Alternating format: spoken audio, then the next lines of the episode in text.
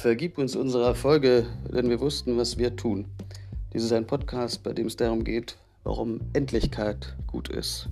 Wie schnell die Endlichkeit, wie bestimmt, wie definitiv sie kommen muss.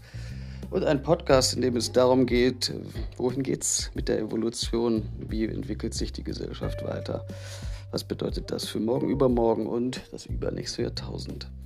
Ich erhebe keinen Anspruch darauf, dass irgendetwas davon richtig oder konsistent ist. Genau gesagt erhebe ich nicht meinen Anspruch darauf, dass überhaupt jemand zuhört. Also, umso gefährlicher ist das Ganze.